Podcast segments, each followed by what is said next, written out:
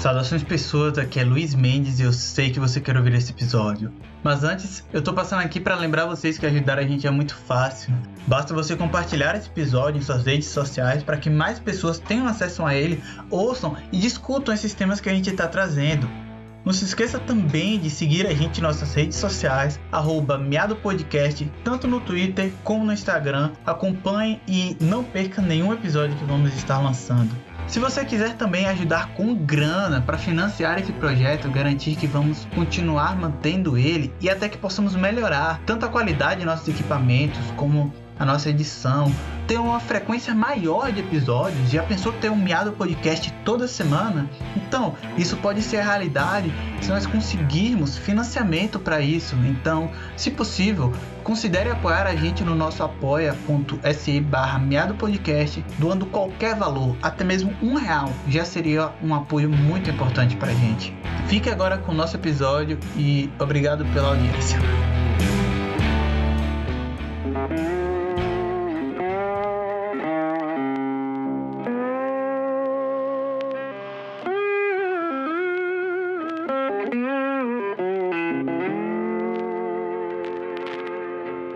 Começar esse ano com uma discussão que eu acho muito interessante. Acaba sendo uma discussão que, por motivos de organização maior, incompatibilidade, a gente acabou tendo que deixar para ser gravada esse ano, mas era algo que a gente estava planejando para fazer ano passado. Porém, antes tarde do que nunca, estamos aqui para discutir produção de conteúdo na internet feita por mulheres. E para a gente ouvir um pouquinho sobre isso, de quem tem experiência, de quem está fazendo isso na internet, a gente está hoje com duas convidadas. Eu vou deixar que vocês se apresentem. Então, o espaço é de vocês. Oi, galera. Eu sou a Letícia, eu sou feminista, sou editora do El Coyote. E, enfim, não sei. Denuncia faixa nas horas vagas. Caçadora de faixa, da verdade, em período integral. Ah, eu sou a Lilia Miau, Miau do podcast Miau para Todos, para todos. Eu sou feminista, vegana, me considero é... ah, anti, anti-especista seria a palavra melhor do que vegano, né? Veganismo anticapitalista, trabalho com proteção animal, tipo, tem um canal no YouTube chamado Lilianígena. Tô me descobrindo aí, fazendo muitas coisas, tentando fazer pequenas revoluções na vida, tenho transtorno bipolar, eu acho que eu tenho mais problema do que ativismo no, no, no, caso. E não sei muito o que dizer, gente, mas eu acho que é isso, sim. Trabalho com produção de conteúdo na internet há pouco tempo e tenho tido muitas dificuldades, assim, talvez pela, pela demanda que a vida traz, talvez pela dificuldade de voltar ao mercado de trabalho por ter transtorno bipolar é, muitas coisas, muitas questões, né? É isso. Maravilha. Eu acho que para a gente começar essa discussão, seria interessante talvez vocês comentarem com a gente o que foi que aproximou vocês da produção de conteúdo na internet. Ah, comigo foi o seguinte, eu era uma trabalhadora explorada, né, pelo sistema, uma pessoa que estava praticamente enlouquecida no, no, no trabalho. E eu tinha muita vontade de denunciar muitas coisas no trabalho, assim, já, já era anarquista, tinha não tinha tempo para me organizar mesmo, porque 44 horas semanais, né? Tipo, esgotamento físico e mental, psicológico destruído, e eu tinha muito, muita vontade de falar sobre na internet, não só sobre isso, mas sobre outras questões também. E o medo de ser mandado embora era muito grande. Aí, resultado, não fiz um canal no YouTube, tive um processo psicológico pesado, tive que afastar do trabalho, tive um surto psicótico, perdi o emprego, perdi a vida, brincadeira. Minha vida foi só piorando e eu, eu, eu entrei num processo muito pesado no momento de ação direta, quando estava rolando os incêndios da Chapada em 2017. E eu fiquei antissocial, tô me recuperando até hoje disso, né? Muita vergonha, muita, muitas coisas para tratar. Recebi o diagnóstico de transtorno bipolar só quase um ano depois do meu tratamento, e aí ajustou medicamento e tal. E a internet era o único local que eu via que dava para acessar algum público, assim, né? Tipo, frequentei o CAPS, não só pela questão do tabu do sofrimento psíquico, mas também pela questão é, tanto de, de amor aos animais, né? Ecológicas, da sociedade, organizações populares. E, tipo, a internet era um local seguro para mim, que mesmo que tenha o risco de hate e tal, é mais fácil direcionar um público sem ter contato com as pessoas, porque eu fiquei muito antissocial, fiquei com muito medo de socializar, medo de sair na rua à noite, muita vergonha também, então vídeo você edita. E junto com a minha terapeuta foi uma coisa muito boa para mim, assim, tipo, e aí as portas foram se abrindo mais, porque eu tentei voltar pro mercado de trabalho, e a INSS tá me devendo há três anos, galera, três anos, botei na justiça, Botei na justiça, porque eu, mesmo de atestado, eles me mandaram voltar a trabalhar. Voltei a trabalhar, tive uma crise e fui mandada embora de atestado.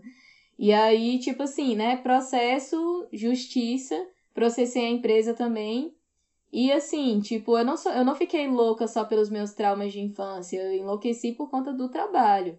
Né? Eu já, já me, me identificava muito com coletivismo, com anarcossindicalismo e também com anarquia verde, tipo, e eu sinto muita vontade de, de reunir essas informações. Eu acho que a internet é um excelente local para fazer esse trabalho de base, tanto educativo e também de aproximar mais do que é ser humano, né? Porque eu cuido de muitos animais, tipo, eu fiquei sem onde morar e conheci uma protetora maravilhosa, que por incrível que pareça, ela se diz nem de direita nem de esquerda, mas ela tende um pouquinho assim para o lado mais conservador da coisa, só que ela é muito aberta assim às propostas e ela faz muito pelas pessoas e pelos animais de uma maneira que eu não vi ninguém de esquerda fazendo. Então, tipo, ela me acolheu quando eu estava sem ter onde morar e me incentivou muito nisso, especialmente sobre resgatar animais domésticos.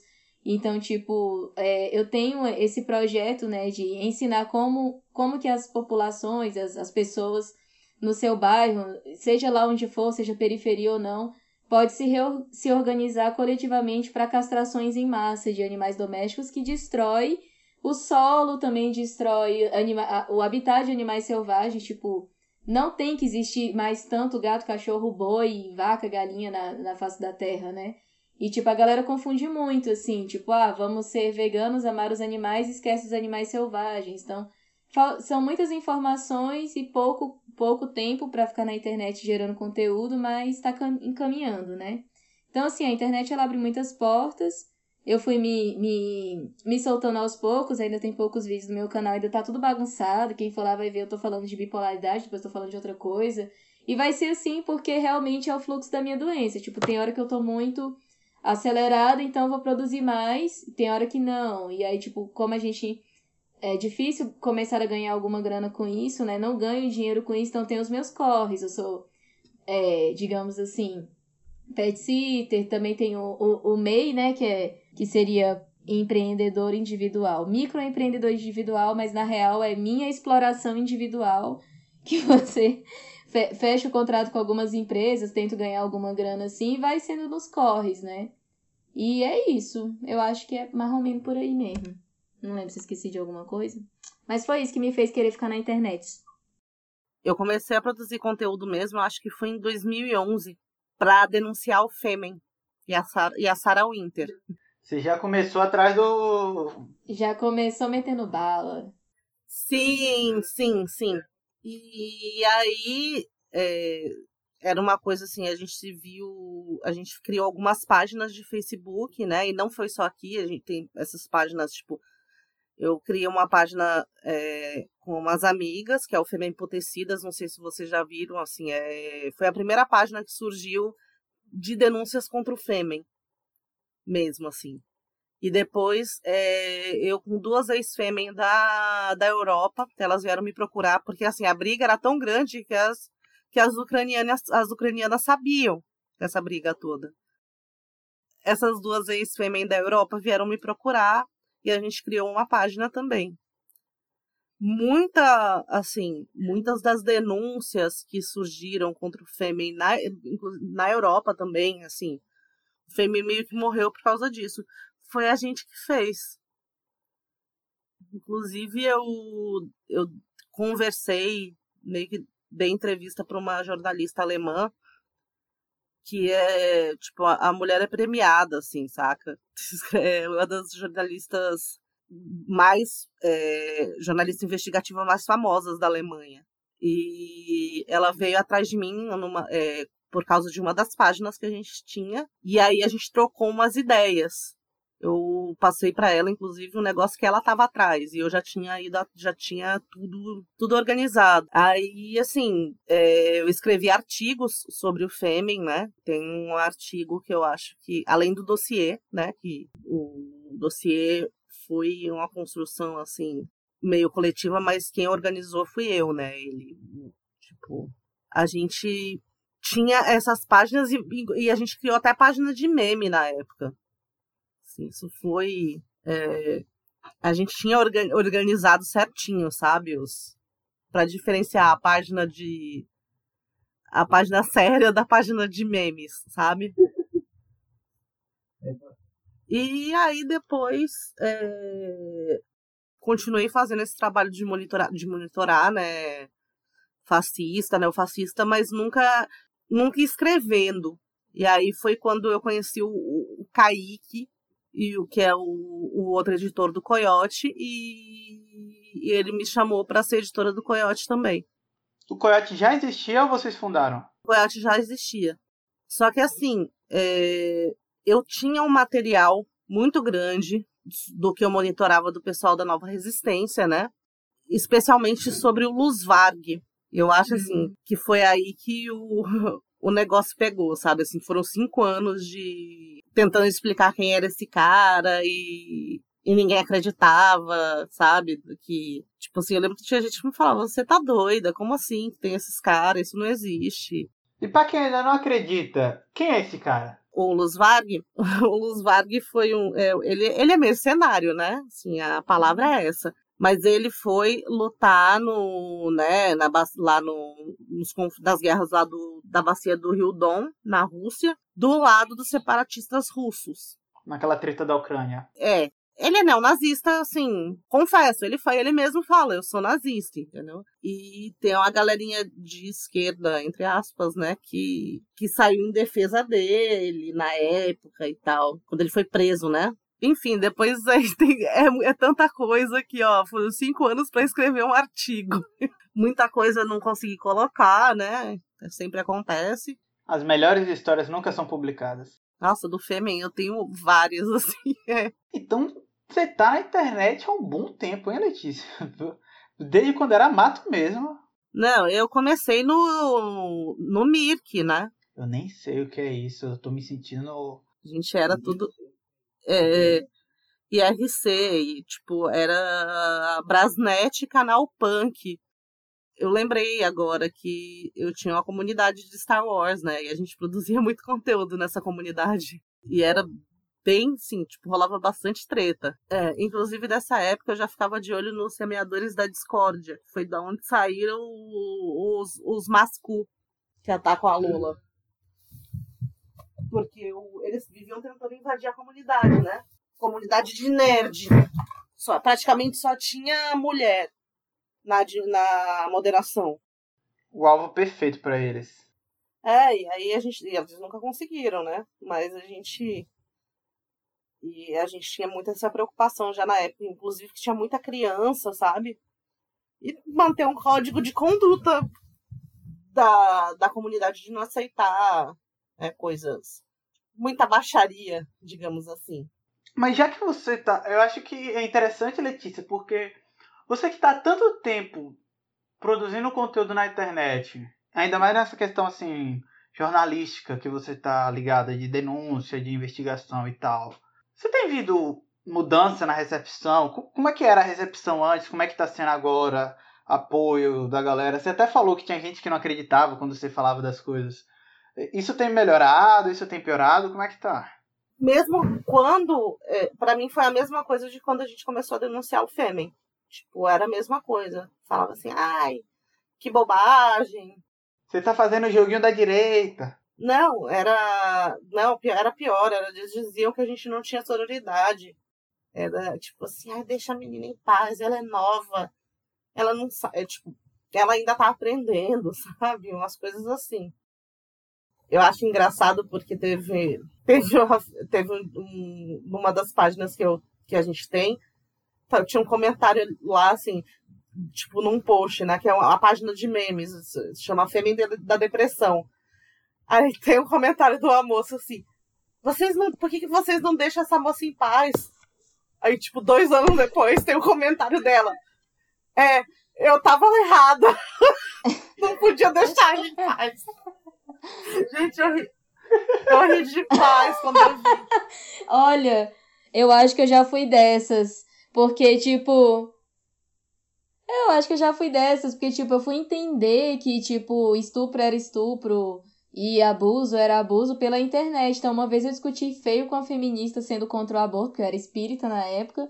E, ó, oh, não, não pode abortar, as crianças vão ficar espíritos obsessores. Aí ela, tipo, quebrou totalmente meu argumento e na época eu fiquei puta. E depois, sei lá, acho que uns seis meses depois eu, caralho, velho, quem era essa mulher? Eu quero agradecer ela.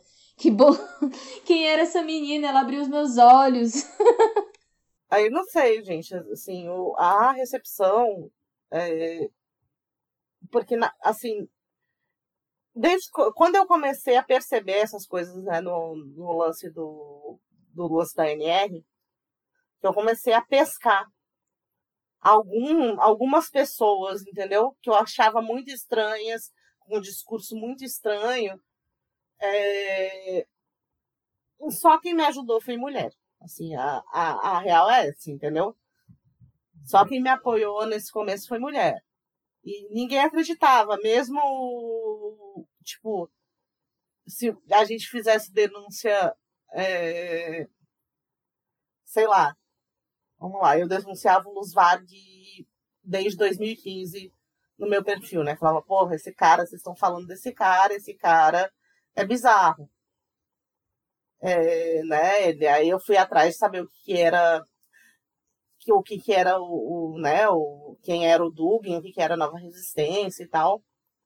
Ah, teve uma pessoa que eu preciso falar assim que foi quem me botou assim no caminho, que foi o Odilon, o Odilon Caldeira, sabe, o historiador.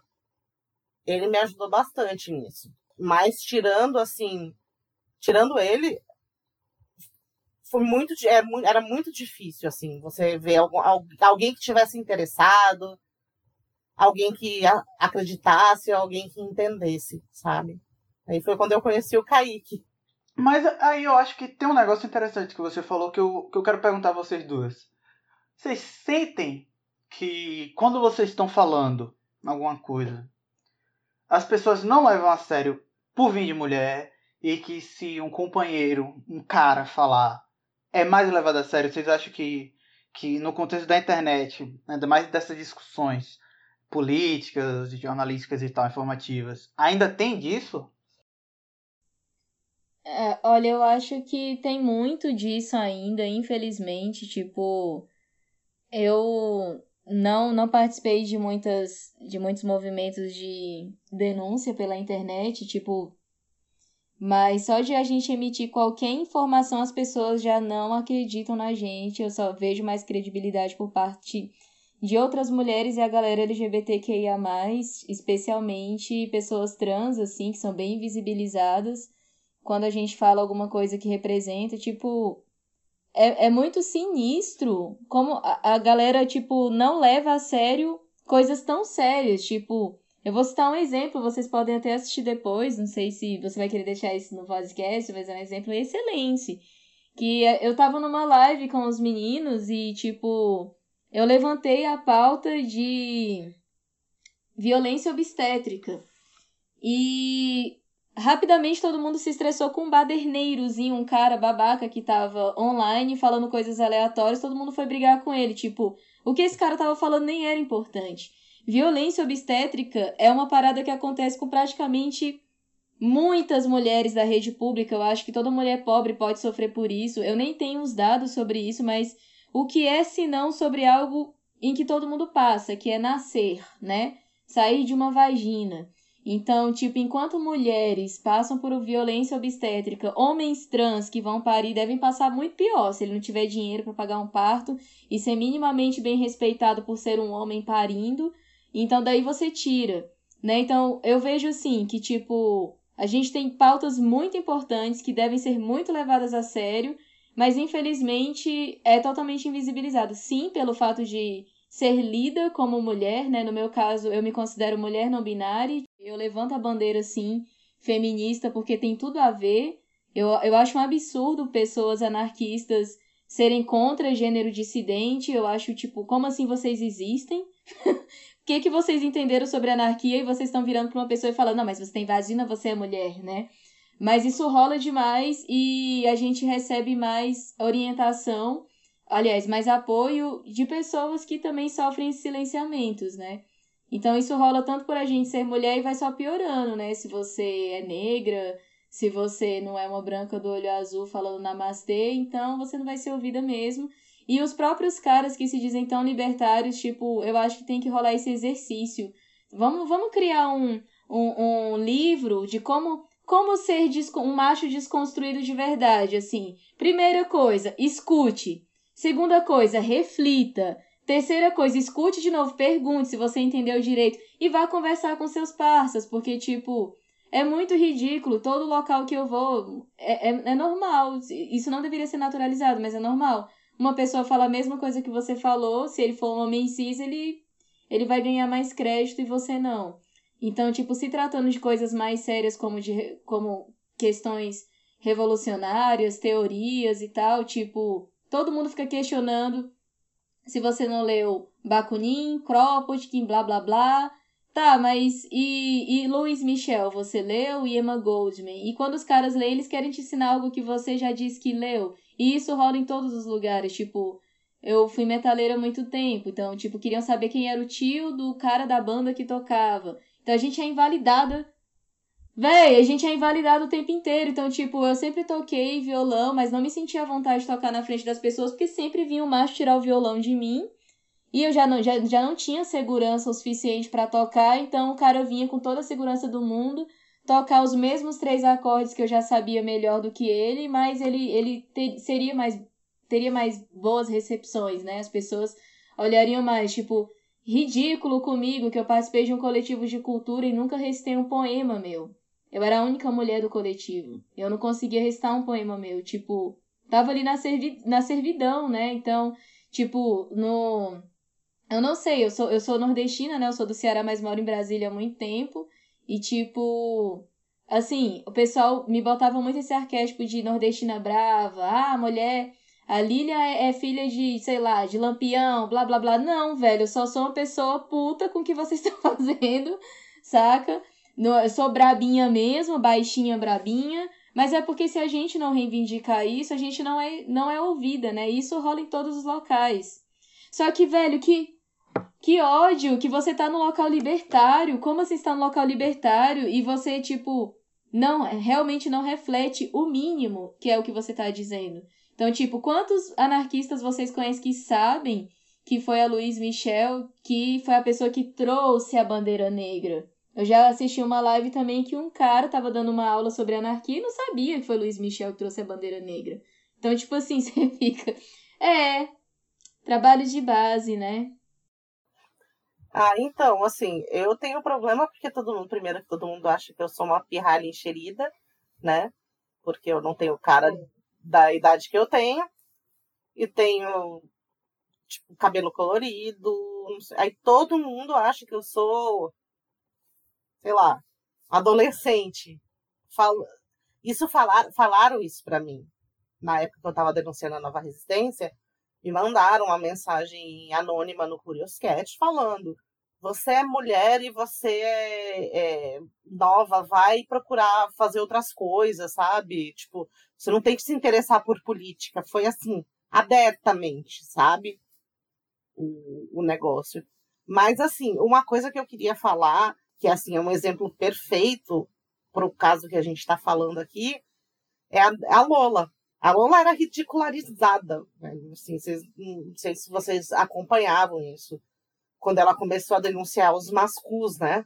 Quando ela, uhum. tipo, e ela só começou a ser levada a sério quando é, eles foram presos pela primeira vez. E isso, assim, a, essa radicalização, né, dessa, dessa galera, é, desses machos brancos na internet já acontece desde a época do Orkut.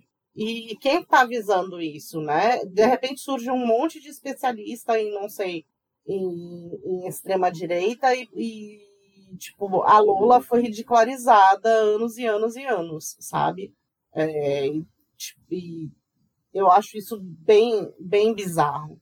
A gente sabe que é porque ela era, ela era, ela era ridicularizada, assim, tipo, até por, por feminista, sabe? Era muito foda. Ai, ela tem que parar, é sempre isso, sabe? Ai, tem que, ela tem que parar de falar nisso, porque já encheu o saco. Quantas vezes você já não escutou isso, Lilia? Nossa, recentemente um babaca foi lá no YouTube, é o vídeo que eu falo que é anarquia, porque sou anarquista.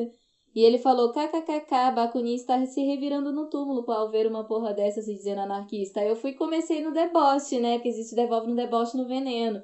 E eu falei, nossa, é contigo que faz curso? Como é que faz para ganhar a carteirinha de anarquista? é, é desse jeito mesmo que faz trabalho de base. Você tá certo. Por quê? Será que é porque eu tô de cor de rosa? Eu também sou. Eu é, tenho 31 anos, parece que eu tenho menos. Eu sou baixinha, né? Tipo, a gente já, já passa por isso. E, velho, não adianta. Podia ter 1,90m. Se performa a feminilidade, já era, né? Você não tem validade nenhuma, ninguém escuta o que você tá dizendo. E sim, já aconteceu na minha própria família, né? Eu fui abusada nada mais, nada menos por meu tio, casado com a minha tia. E as pessoas não me levaram a sério. Então, tipo, eu tô bem acostumada com isso. Que horror, amiga. Infelizmente. É, é... Infelizmente. Sinto muito. Pois é, e aí, tipo, todo mundo passa pano pro cara. E aí é isso, né? Tipo, já tive essa vivência em casa, no mundo não é diferente. E é uma merda, porque aí todo mundo vira pra mim e fala, mas você tem transtorno bipolar porque você é doida, né? Por que será que eu desenvolvi esse problema, né? Essa... Depressão e euforia, quando vem, assim, tem algumas pessoas que não sobrevivem muitos anos. Mas é isso, silenciamento. A gente já tá lidando com a nossa depressão, com os abusos que sofremos na infância. Tipo, não conheço nenhuma mulher que não tenha sido abusada sexualmente assediada. Não conheço nem homens também, tipo, eu conheço muitos caras que foram abusados, mas não falam sobre isso.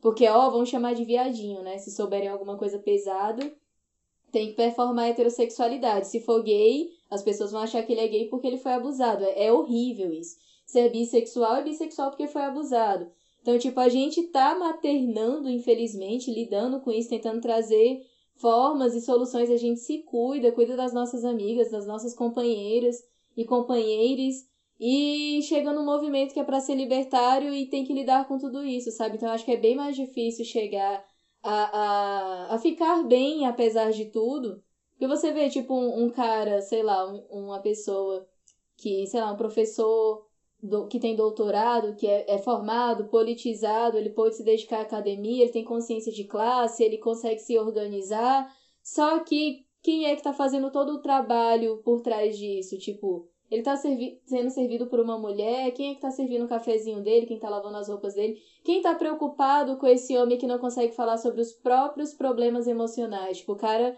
ele pode ser todo libertário, mas às vezes ele não fala do, das emoções, dos sentimentos que ele tem. E aí é a companheira, ou a mãe, ou uma amiga que vai falar pro cara fazer um psicólogo, procurar uma terapia. Então, tipo, a gente tem essa demanda de cuidado o tempo inteiro, né? E já passa pelo silenciamento, já e aí ganha a fama de chata, de brava, de futriquenta, de enxerida, né? E é isso. É sempre assim, né? Sempre assim, tipo. Brava, você é treteira. Treteira, tá exagerando, é louca? É. Ah, fuma um pra relaxar, beleza. Isso a gente pode até fazer, né? Mas e aí? Vocês, Mas vai continuar brava. Vocês estão ajudando a gente na luta? Porque toda vez, cara, quem levanta a voz em, uma coisa assim, fica revoltado, eu só vejo que é que a maioria é mina, é mina mesmo, sabe? Tipo, homem cis eu não vejo fazendo muito isso. Eles fazem para enfrentar uns aos outros e às vezes entra até numa lógica de competição e não cooperação. Tipo, briga por liderança, briga por ser por território, né? E a masculinidade patriarcado está muito inserido nisso. Você vê em pequenas organizações isso rolando. Entra num grupo sei, qualquer de anarquia, você vai ver a punhetagem te, é, teórica que tem. É tipo uma punhetagem ridícula para saber quem sabe mais da página de livro tal e ninguém está se organizando na base. As pessoas estão se organizando na base não tem tanto tempo para ficar debatendo essas coisas. É importante a base teórica, mas você vê que a galera fica muito nisso, assim, umas alfinetadas e depois fala que, que a competição é feminina, né? Mas não é, rola, rola tudo isso, assim. Porque a galera não, não enxerga mulher ou qualquer pessoa que, que, que performa na feminilidade, mulheres trans homens trans, que por mais masculinos que os homens trans possam ser, tipo, se descobrir o que é trans, já não bota tanta fé que seja anarquista, porque, tipo, pra ser anarquista tem que, tem que andar sempre com a balaclava, ser bombado, jogando coquetel molotov. O trabalho de base cultural, de, tipo, solidariedade é totalmente esquecido, porque a gente tem que ser os baderneiros da esquerda, né? A gente tem que ser os violentos e baderneiros da esquerda. Então, artista não conta, as pessoas não pensam nisso, né? Elas não pensam que existe um monte de tiazinha e tiozinho, artista de rua, artista popular, que faz esse trabalho horizontal, autonomista, que não necessariamente se considera anarquista nem de esquerda, mas que está realmente agindo conforme. E muitos são, só não falo disso publicamente, até por medo de perseguição do Estado, que eu acho que todo, todo anarquista tem, né? Medo de perseguição e não, ah, não vou, não vou me rotular, não vou falar que eu sou anarquista. Mas quando é, as pessoas ficam, não, como assim? Como você é? Ué, eu pensei que anarquista era só para quebrar vidraça do banco. Porque quem tá ganhando espaço e visibilidade disso é a galera que tem muitos pelos masculinos na cara, né? Que tá lá com a bandeirinha anarcocomunista, falando de revolução o tempo inteiro. Não é as mulheres que se reúnem para olhar os filhos das outras enquanto uma trabalha, né? Tipo, não, não, não pensam que existem mães anarquistas, pessoas que pariram. Não pensam que a galera trans tem muita gente queer que é anarquista. E aí, só porque existe cor, coloração. E olha que anarca queer é um movimento que não é muito falado no Brasil, né? É uma vertente. E para mim, vertente também não divide o movimento. Vertente, ela inclui, ela, ela, ela, tipo, entra em pautas mais profundas que a gente não tem muito tempo de pensar né? Tipo, por exemplo, o rolê mesmo de gênero, dissidente e tal. O que, qual que é a relação que tem do feminismo com o transfeminismo? Por que que, a mes... por que, que se completa tanto essa luta e por que, que a gente tem que estar junta lutando contra o patriarcado? E a galera fica só se bombardeando, se criticando, se odiando. Mas na hora de apontar o macho abusador, todo mundo faz as cegas. Todo mundo fala, ah, mas ela provocou, ah, essa piranha tá exagerando. Infelizmente, isso ainda acontece. É muito babado, assim, é muito incrível. Eu fico assim chocada, mas é verdade. É, é, e assim, querendo ou não, a gente agora que tá em era de internet, as coisas são mais expurgadas, né? Porque, tipo, eu vim, eu vim de uma família de esquerda, base de esquerda, é, antes de existir PT e tudo mais. Então, pelo que eles contam, assim, essas coisas eram mais naturalizadas e hoje em dia com a internet a galera expõe, denuncia e aí entra as contradições, né? Ou você continua fazendo a cega e olhando que uma pessoa que começa a ganhar visibilidade na internet se aproveita disso para assediar as minas é a mesma coisa de um cara que é responsável por qualquer organização e vai utilizar da sua fama seus micropoderes para assediar, para abusar, para silenciar e vai ganhar a empatia das pessoas para defendê-lo caso ele faça alguma merda, né? Então, isso, isso são coisas muito naturalizadas que acho que a internet expurga. A gente tem a oportunidade de expurgar na internet e se organizar melhor e chegar até as pessoas que pensam pelo menos parecido e querem ajuda sobre isso, né? Tipo, alguns movimentos que eu já vi da galera conseguindo psicólogo para pessoas vítimas de abuso, de estupro, conseguindo vaga social, tudo isso através da internet a gente consegue, né? é o lado positivo disso tudo.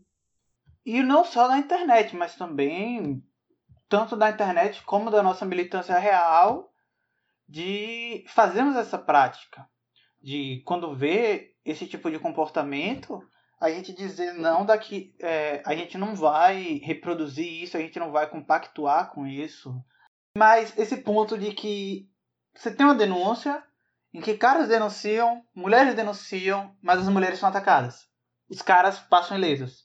Beleza, todo mundo curtiu porque o cara tá lá denunciando, mas quando a mulher denuncia também, é ela que vão atacar. É, é, é como se se vissem na mulher o ponto mais fraco. Entende? Se essa galera que vai dar o hate, ela, eles veem na mulher um ponto mais fraco em que eles podem atacar. Ou então porque acham que mulher não tem credibilidade e tal, não sei. Mas acaba acontecendo isso. A cobrança é maior para a mulher a misoginia é um negócio que, assim, que pega mesmo entre homens. Assim, os caras podem se odiar, sabe? Podem ter eh, diversos problemas. Mas se tem, se eles, tipo, se tiver que escolher entre ficar do lado do cara que você odeia e ficar contra a mulher, pode ter certeza que eles vão escolher ficar do lado do cara que eles odeiam. Sim, é um troço bem bizarro mesmo. É a, a broderagem, né? A camaradagem. E eu acho que isso. Até para além da denúncia, porque também, para não ficar parecendo para quem tá ouvindo que a gente está falando só no, no, contexto de uma denúncia, ah, de quando denunciar porque está atacando diretamente e tal. Mas a gente vê isso também em outros contextos, como por exemplo, é, você tem é, uma rede, um, determinados grupos que são compostos por homens e por mulheres, só que eu já vi relatos de, de, da mulher de que é ela que é cobrada. Quando alguém do grupo fala alguma coisa, ou então faz alguma coisa, vão cobrar dela. Não vão cobrar de outro cara do grupo também, vão cobrar dela.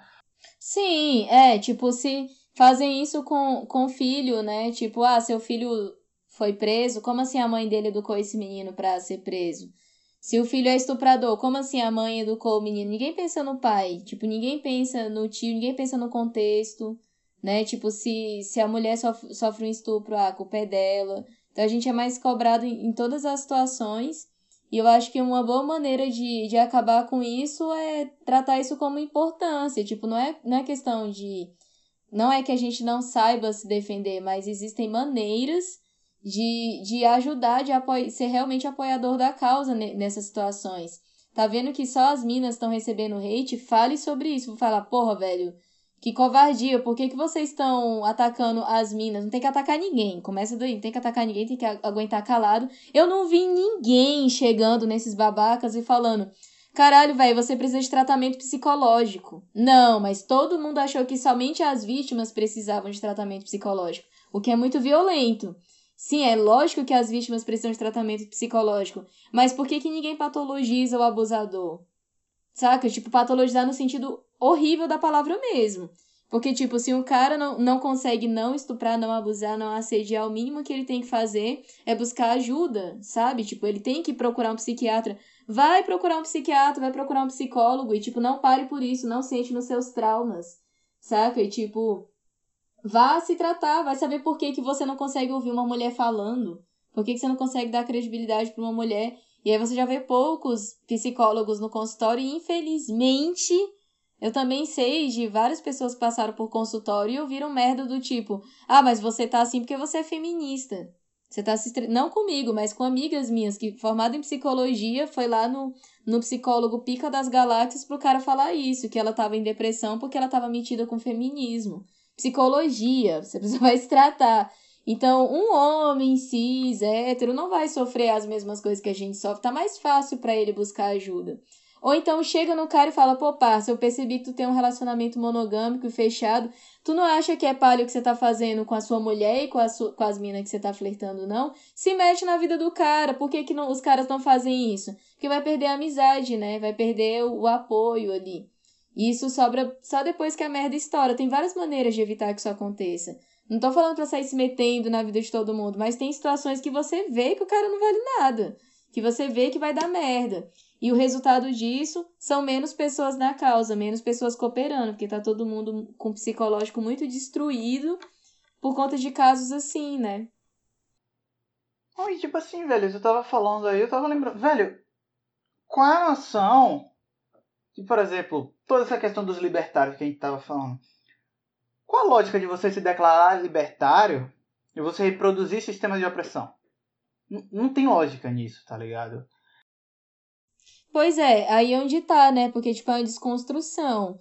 Tipo, assim como eu sendo branca, eu sei que eu tenho que repensar o racismo que eu fui educada o tempo inteiro, eu acho que é impossível, mesmo que a gente não reproduza algum tipo de opressão. Mas a partir do momento que você reconhece que é algo que deve ser pensado e realmente tratado, né? Tipo, muitas vezes eu, eu percebi que eu fala, falei merdas muito racistas e a partir do momento que me, minhas amigas negras me corrigiram, eu repensei sobre isso, fiquei mal, não fiquei só num pedido de desculpas, saca? Tipo, ouvi e aprendi e tô à disposição para aprender e ouvir sempre. Tipo, estar no, numa posição de ouvinte e combater com as outras pessoas. Só que aí onde tá, galera só tira a carteirinha de libertário abusador, de libertário assediador E fica por isso mesmo. E não acho que seja só uma questão de tirar a carteirinha ou de falar, pô, você tá sendo incoerente, por que, que você tá reproduzindo esse discurso?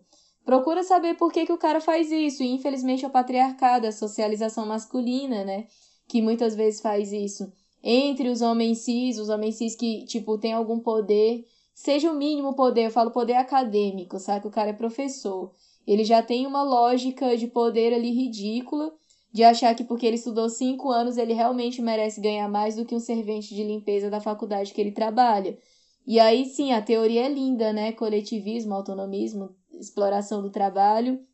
Mas na hora de abdicar de pequenos privilégios, não, não abdica, não se organiza, não entende o lado do outro. Tipo, são, são muitas questões que devem ser repensadas. Eu acho que a partir do momento que reconhece fica mais fácil, mas não dizer, ah, como assim é anarquista, mas faz isso? Infelizmente, somos anarquistas e reproduzimos muitas opressões, e cabe a gente quebrar esse ciclo, saca? Não é só uma questão de, de pensar, pô, se, se tá reproduzindo é porque não é. E sim, ainda é e tem que, tem que ver, né, o que que tá acontecendo, por que que tá sendo arrogante, por que que tá silenciando o um amiguinho, por que que não tá respeitando os limites do outro. É, eu acho que esse é um problema que, sei lá, desde que eu estive inserida né, nesses meios, sempre existiu. É... Assim, melhorou bastante, porque já teve época de, de não, não, não assim, tipo, é... você, eu lembro bem na época assim, do, do Riot Girl, que quando, quando começou, né? Tipo, as é, bandas de, de mulheres, não sei o quê bicho, rolava um. Era um troço assim, absurdo de, de misoginia dentro do, do hardcore, sabe? E eu sei também que não só dentro do hardcore, mas dentro dos, de, de organizações anarquistas, sabe? Assim, a gente sabe disso porque, assim, tipo, falar que era feminista era tipo um palavrão, sabe? E, a, assim, as minas que tinham banda na época é, era, tipo, rolava muito assim, era separado, sabe? Show de banda de Minas geralmente era separado, não sei. Você ia numa verdurada, é, assim, isso no, isso no... É claro que você tem não só a, a parte assim da cena, né? Tipo, São Paulo, Rio, eixo, né? Rio, São Paulo, que era o principal. Você tinha outros lugares é, um pessoal que tentava ser mais coerente, sabe? Aqui no Nordeste mesmo sempre foi, eu acho que sempre foi um pouco diferente desse sentido. Mas rolava, é isso, sabe? As bandas Riot Girls sempre é, o, se, se, é, surgiram por causa disso, né? O Riot Girls surgiu por causa disso. Só que era bem aquela coisa de coisa de mulher, entendeu? É isso que é foda, né? Tipo, acha que é, é leveza, é tranquilidade, é, é feminilidade quando fala, ah, coisa de mulher, não vou colar. Quando eu tava em, nesse coletivo que eu participei de cultura, tipo, a gente conseguiu trazer só uma banda de mulheres em um show, mas a resistência da galera era demais. Assim, ah, porque elas não tocam bem, não tocam direito. Eu amava o som delas, saca? Das minas que, que foram tocar e das outras que eu queria colocar. Mas os caras tinham essa resistência e começa justamente daí, né? Tipo, quantas, quantos, quantos livros de mulheres você já leu? Quantas bandas só de mulheres você já leu? Não precisa nem ser só de mulheres, mas tipo que tenha participação feminina, né? Tipo, isso tá muito enraizado assim. E não seria diferente na anarquia, porque todo mundo é fruto do sistema, né? Produto do sistema e, e justamente por isso que eu acrescento novamente as vertentes, elas ajudam muito nisso. A Anarcafem é outro movimento mais forte, pelo que eu já pesquisei, mais fora do Brasil, tipo, criou mais visibilidade no século passado, mas tipo, quase não se fala sobre isso, que as pessoas começam com aquele discurso fascista. Ah, porque vertente vai dividir o movimento. Véi, não tem como dividir o movimento. Apontar falhas do próprio movimento, apontar erros dos seus parceiros e companheiros, isso não é dividir o movimento, é mostrar o problema que precisa de solução, né? Então, não não vejo como que uma uma vertente poderia dividir o movimento ou somente acrescentar, né? Deveria somente acrescentar, mas as pessoas ficam tão encucadas, tipo, ah, mas Não, você tá dividindo o movimento e, pô, velho, beleza. Se você acha que eu tô dividindo, então não divida o movimento e concorde, né? Sei lá, algo do tipo.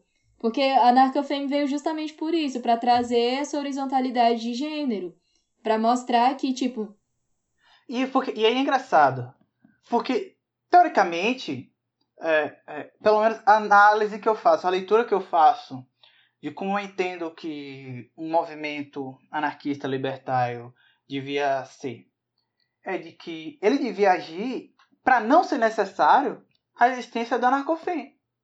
Porque porque quando você se declara anarquista, você está se declarando contra regimes de opressão, contra sistema Pois é, mas não falar sobre não significa que você já tá, que você já está exaltando todas as diferenças. A gente vive num mundo muito diverso.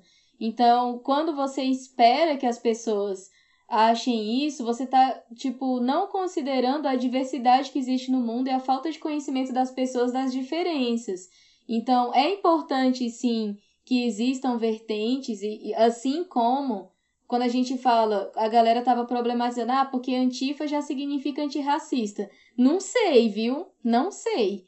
Porque, tipo, ser antifascista já deveria ser, anti, ser antirracista, mas infelizmente a galera não dá essa visibilidade para pessoas negras.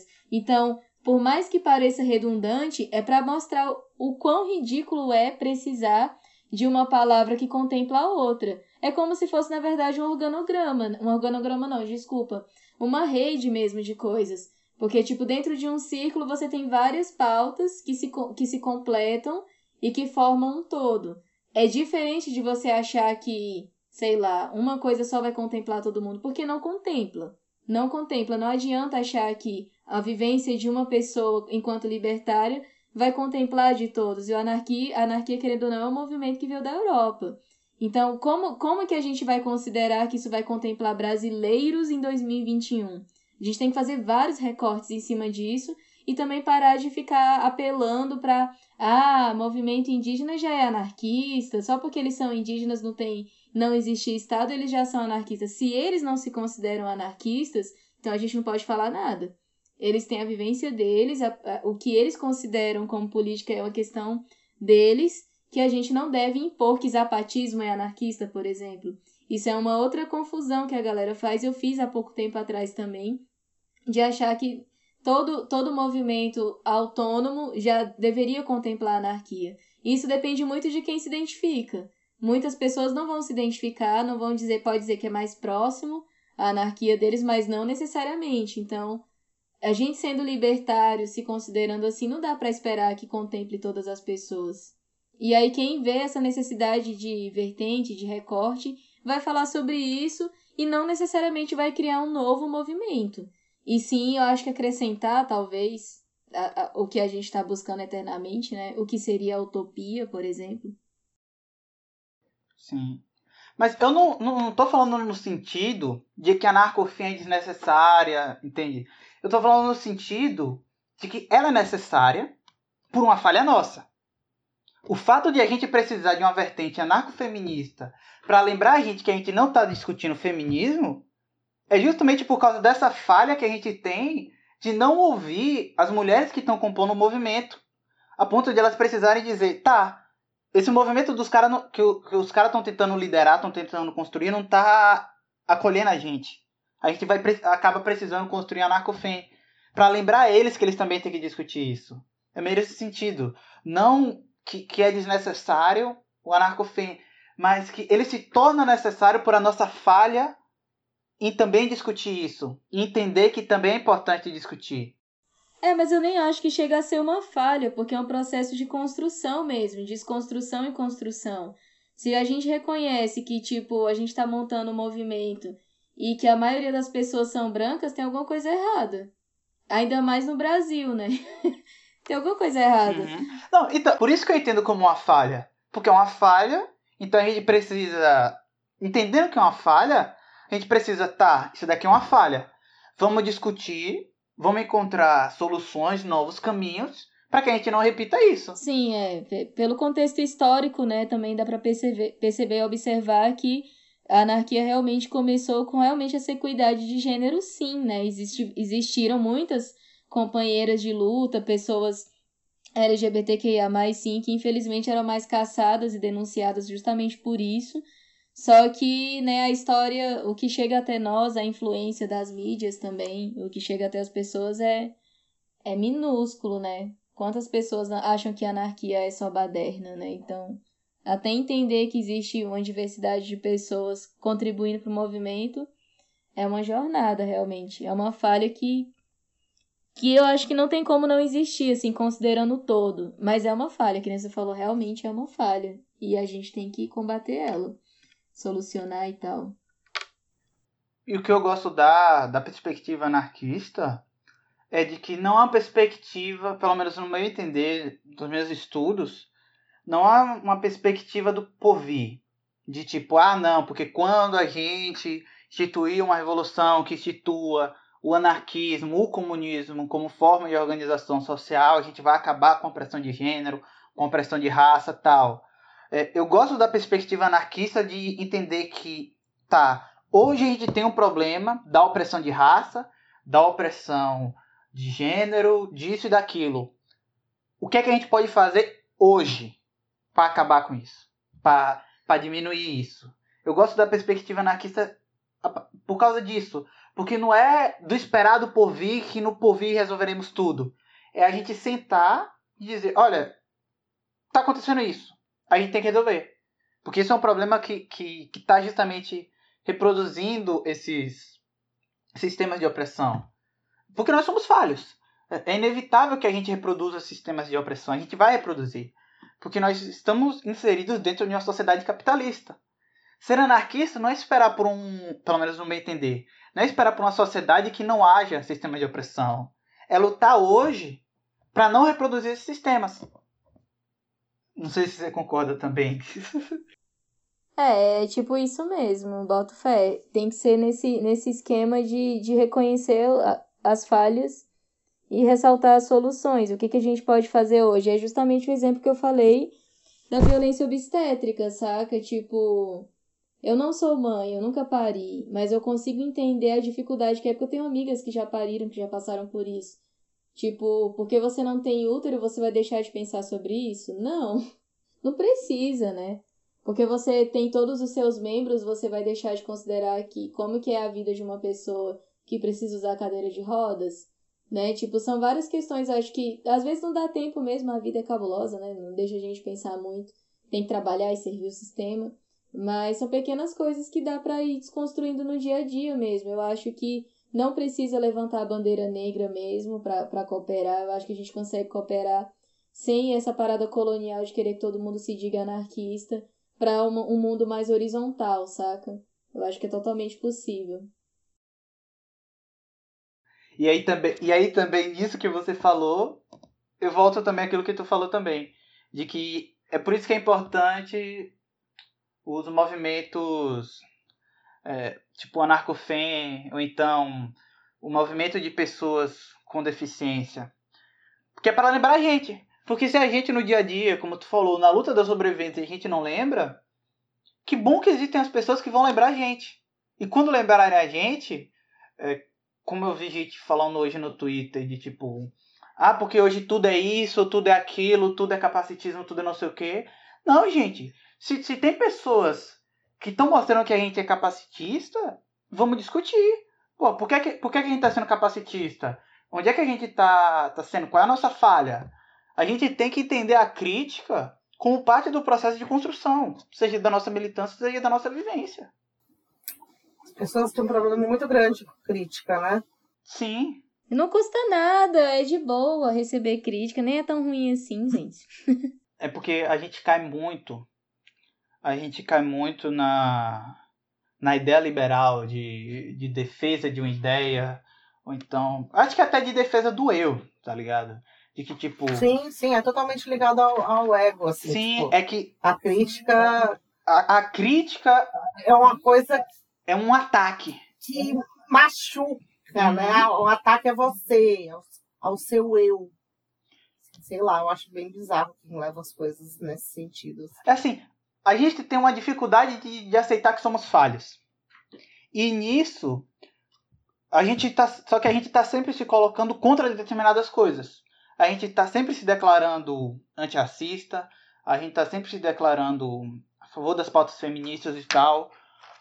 Ainda bem que estamos, porém a gente é falho, como eu falei mais cedo. E aí quando alguém aponta uma falha, a gente entende que é como se a pessoa estivesse jogando uma pedra na, na superfície de cristal que a gente constrói, por exemplo, de de uma pessoa antirracista. Quando você tem uma fala racista e a pessoa aponta, olha, você está sendo racista, é como se essa pessoa estivesse quebrando a sua imagem de antirracista. E ao invés de você dizer, tá, eu fui racista, perdão, explica um pouco aqui melhor, vamos trocar uma ideia, para eu entender aqui o que é que foi, o que é que aconteceu tal. E a partir daí você discutir isso em outros lugares e não repetir, você se põe na defensiva e fica, não, eu racista? Não, eu sou antirracista. Olha o que eu já fiz, olha isso. É a pessoa começa a puxar o histórico dela. De que não, eu não sou racista por causa disso, por causa disso, por causa daquilo. E isso é um exemplo que se estende para várias conexões. E que a gente tem que. Mano, aceita crítica, cara. A gente é falha. Errou, beleza. Admite e vida que segue. Aprende. É, eu acho que é, é muito essa questão. Isso, isso é, é, o primeiro trabalho de base que a gente pode começar a pensar assim. Não romantizando, porque também é difícil é, mudar, né? Quando a gente já tem um padrão assim. Não é tão fácil abrir mão de privilégios, mas também não é a pior coisa do mundo, não é a coisa mais difícil do mundo. E, velho, abrir grandes privilégios, assim, você considerar que uma calçada tenha que ter acessibilidade a uma pessoa com cadeira de rodas que, que isso vai mudar para uma pessoa que não anda de cadeira de rodas? Nada. Então, por que, que essa pauta não pode ser levantada? E, tipo, em contextos que a gente romantiza muito, né? Em contextos de revolução, de, de qualquer coisa que seja. A gente não pensa na, nas pessoas neuroatípicas, nas pessoas que precisam de muita solidariedade mesmo. Autistas, por exemplo. A gente não pensa tanto sobre isso.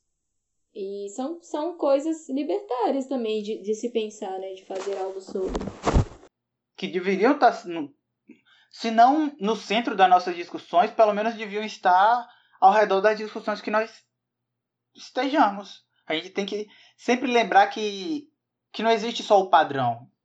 Se existe um padrão. Que se existe um padrão, não existe só ele. Você vai ter pessoas, você vai precisar ouvir todas. É por isso que tem que rolar apoio mútuo, né? O apoio mútuo da sociedade, de cada local. Ninguém melhor do que a pessoa que mora no local para saber o que fazer com isso. Ter acesso às ferramentas é o que a gente pode proporcionar em N situações, né? Facilitar, a internet ajuda muito isso, compartilhar um pedido de ajuda, levantar, sei lá, tipos de materiais que tal comunidade precisa.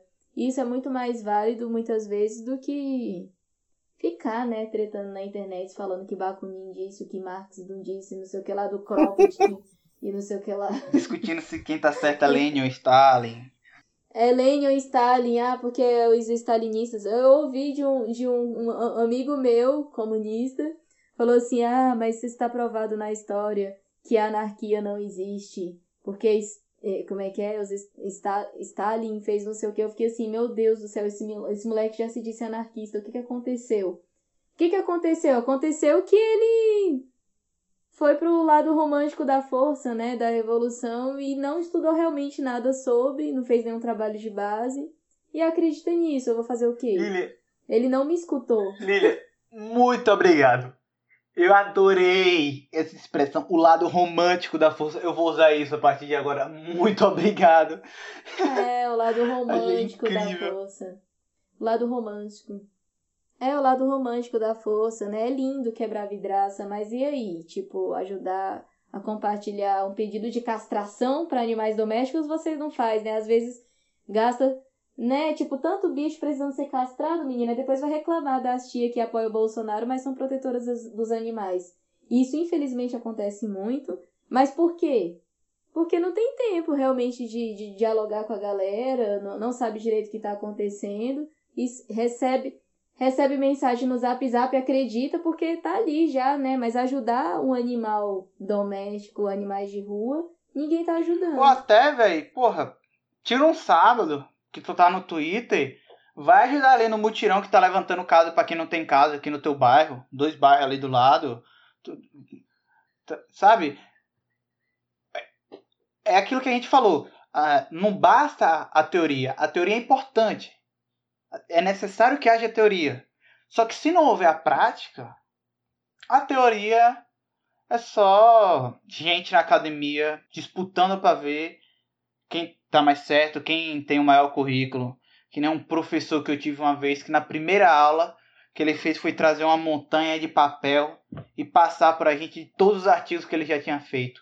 Foi um dos piores professores de história que eu já tive. Gente, que merda. Isso no ensino médio. É, a galera fala tanto de classe trabalhadora, né? Mas, tipo, não, não, não consegue ter o mínimo de empatia sobre os corres de cada um. Uma vez eu tava no Uber, que ele começou a defender o Bolsonaro. E eu fui perguntei para ele se ele concordava que os milionários continuassem lucrando tanto com a pandemia. E aí a gente começou a falar mal de rico, foi ótimo.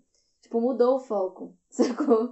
O cara não concorda dele ser pobre tendo que trabalhar de Uber numa pandemia mas ele estava levado pelo discurso que o Bolsonaro faz alguma coisa pelas pessoas. Não sei como, e ele estava iludido com isso. Mas foi muito incrível ver que ele concorda que não deveria ter milionários na face da Terra. Então existe uma luz ali, né, naquele trabalhador. Graças a Satã, nunca peguei Uber, Uber bolsonarista. Agora, é, porque tem aquela, o clássico, né, o taxista malufista de São Paulo. Já peguei. Já peguei. Mas aqui em Salvador nunca rolou de Uber, de pegar Uber bolsonarista. A gente já discutiu isso algumas vezes aqui no podcast, algumas vezes várias, sobre a ascensão do Bolsonaro, como é que ele se popularizou tanto entre determinadas camadas sociais. E você vê que é muito de um de um momento que as pessoas estavam de insatisfação é, com a máquina pública, com a estrutura governamental que o Brasil tem, com o aparato estatal. Então você tem gente que está totalmente decepcionada com isso. E aí vem esse cara dizendo que vai acabar com tudo isso que está aí. Que vai acabar com, com, esta, com o establishment, que vai enfrentar as grandes a grande corrupção, que é aí o grande espantalho do, do estadismo brasileiro, vamos dizer assim. E aí, velho, a esquerda fez o quê? A esquerda cruzou os braços e ficou defendendo o Estado de democracia de direito. Que por cara que tá lá sofrendo na rua, o Estado da democracia de direito é o Estado que tá pisando nele, porra. E aí você não faz nenhum trabalho de base para discutir com esse cara pautas de esquerda de por que é que você tá na miséria, por que é que existe tantos ricos, por que é que existe tantos pobres. E a galera simplesmente deixou, tá ligado? Deixou que, o, que a direita levasse toda essa massa e agora fica correndo atrás, chorando no leite derramado e falando: ah, porque o povo é de direita, ah, porque o povo é burro, ah, não sei o quê. Isso é muito fácil de fazer quando você tá aí sentado no topo do vigésimo andar do seu apartamento na Faria Lima. Nem sei se a Faria Lima tem condomínio, sei lá, foda-se. a Faria Lima é, é região de. Como é que fala? De. A galera da Bolsa de Valores trabalha. É do, do seu bairro nobre aí, São Paulo, Rio, sei lá, Copacabana, vigésimo andar de Copacabana. É muito fácil você fazer essa análise de que, ah, o pobre de direita, o povo Nossa, que é, burro. é absurdo, né, velho? Uma outra coisa que eu acho muito assim, gente, eu e você temos lugar de fala nisso, Luiz. É, como é, o Nordeste e o Norte né, são tipo, deixados de lado. De lado. Toda, toda opinião é sempre a válida, é sempre a que, a que vem do Sudeste. Sim, eu sou, eu sou nordestina também, eu sou do Ceará. Isso é, isso é muito contrastante, é muito contrastante. Tipo, até aqui no Centro-Oeste a gente já não é muito contemplado para nada, né? Porque Brasília. É, eu sei, eu realmente sou do Mato Grosso do Sul, né? Então você imagina, é o estado que é menos assim. Tipo, todo mundo acha que é tudo Mato Grosso. Cara, a galera já. O nordestino só serve de piada mesmo, assim. A maioria das vezes. Sim, nós somos um povo engraçado. Mas a gente não é só isso não, né? Não, e pior que São Paulo existe por causa de nordestino. Se você pegar dados de pesquisa, quer dizer, não, eu não vou falar em dados, eu vi essa pesquisa faz bastante tempo. Não vou falar em dados, mas tipo, boa parte da população, certo? Boa parte da população de São Paulo ou é nordestina ou é descendente de nordestino. E é a grande massa que tá ali lutando, fazendo a máquina funcionar, a grande massa que tá sendo oprimida. E a galera faz de conta que a gente não existe, tá ligado? Que a gente é só sertão. Bicho, aqui em Brasília foi construído por pessoas que receberam o nome de candangos, né? Que era, na verdade, um xingamento do, dos povos indígenas que estavam aqui, chamavam de, de candango. Os, os brancos que estavam na construção, mas, tipo, vários candangos que morreram em construção. Gente, uma cidade foi construída em tão pouco tempo e não tem nome desses candangos nordestinos em lugar nenhum.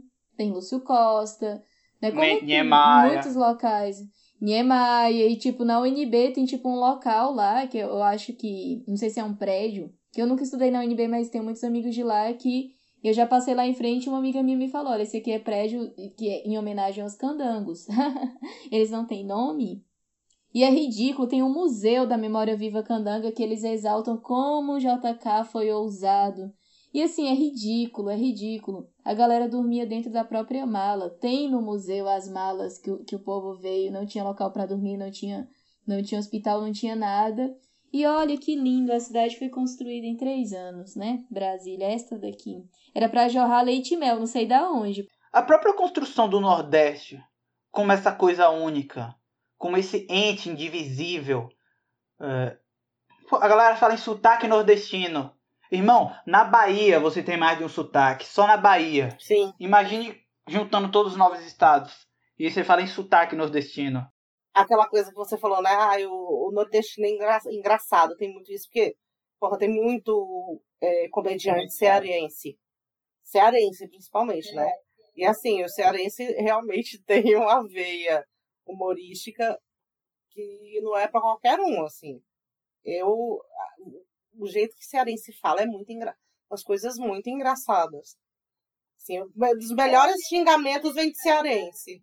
É o jeito de se divertir com a desgraça. É o jeitinho de se divertir com a desgraça. É tudo que nos resta. E é um negócio assim que se tu for ver, por que, que tem tanta artista nordestino?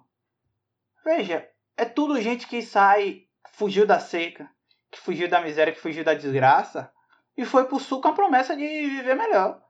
E não encontrando lá essa promessa de viver melhor, recorrer à arte. E aí você passa de Luiz Gonzaga, Belchior, Fagner, Zé Ramalho, todo mundo geral, tá ligado? Até gente nova, tipo, Selvagens à Procura de Lei, que se mandaram para São Paulo. Vai todo mundo atrás disso. Esse eixo da, da riqueza brasileira que se constrói. E a galera fica tentando romantizar isso, tá ligado? O Nordeste não é que o Nordeste seja pobre. O Nordeste não é uma região pobre. O Nordeste é uma região que nunca foi assistida. É, e tem uma real, grande diferença entre isso. Eu não acho que a galera vai em busca de melhorar de vida e acaba se tornando artista, não. É porque, tipo, no Nordeste já tem sim um nicho cultural muito forte, porém os locais onde recebem alguma visibilidade e incentivo é é São Paulo e Rio de Janeiro. Então a galera vai para lá porque tem chance de emprego nessas áreas, né? Porque a arte realmente não é valorizada de maneira nenhuma para pobre, porque tipo, como assim você é pobre e você quer ser artista? Isso é coisa de burguês safado. Você tem que trabalhar, você tem que trabalhar sendo pedreiro, isso é que é digno. A arte é coisa de safado. Então tem, eu sofri muito isso na minha família, tipo, como assim você vai se dedicar à música? Isso é supérfluo, isso é hobby. Não tem por que você querer ser musicista, ainda mais sendo mulher, né? Não, se você vai ser atriz, você vai ser prostituta. Não pode, né? Então, tipo, até dentro da igreja, minha família é católica, foi obrigada a ser católica até uma época da minha vida. E, tipo, os pobres eram tratados assim, sempre para servir. Então, se for artista, tem que ser um entretenimento que o burguês gosta que muitas vezes, infelizmente, é sim pela aparência, né? Bonitinha, vai para sim, acaba, pode acabar virando prostituta, assim, né? Tipo de filmes eróticos e tudo mais. Não necessariamente a atriz. Quantas meninas vão com a promessa de querer ser modelo e se tornam atriz pornô? Pobres. Né? Então, na música também, tipo, como assim? Você tem que servir a elite, você vai ganhar dinheiro da elite. Dentro da pobreza, essa, essa questão de arte é uma, é uma parada que, que a gente deve também analisar muitas coisas ouvindo de artistas, assim, porque para a produção, a criatividade para a produção e ganhar dinheiro não é valorizada em nada no Brasil, assim. É muito raro. Você vê que grandes artistas que são reconhecidos que tocam muito na rádio pegam o incentivo do FAC, que é apoio da cultura, né? Porque essas pessoas não precisam, o CD delas já vende a rodo. Anitta não precisa de apoio do FAC. O FAC é um fundo de, de apoio à cultura, eu acho que daqui do Distrito Federal, não sei se tem em nível nacional. Mas isso rola muito, tipo, artistas que já são famosos, que já ganham muito dinheiro com isso, ganhando edital para tocar em Micaré, e artista popular nem sempre consegue visibilidade, né? Então, assim, muitas questões. A arte é vista como trabalho no conceito de revolução. Tipo, se a gente for pensar na classe trabalhadora, o artista vai amassar o pão também e vender, e vender na padaria? Ou ele vai poder ser somente artista? Tipo, muita gente não considera a arte como trabalho. E tem lugar para todo mundo, né? No design, na produção de conteúdo, na gastronomia, no, no, sendo pedreiro ou não. Tem várias questões. E ainda tem artes que são mais artes do que outras.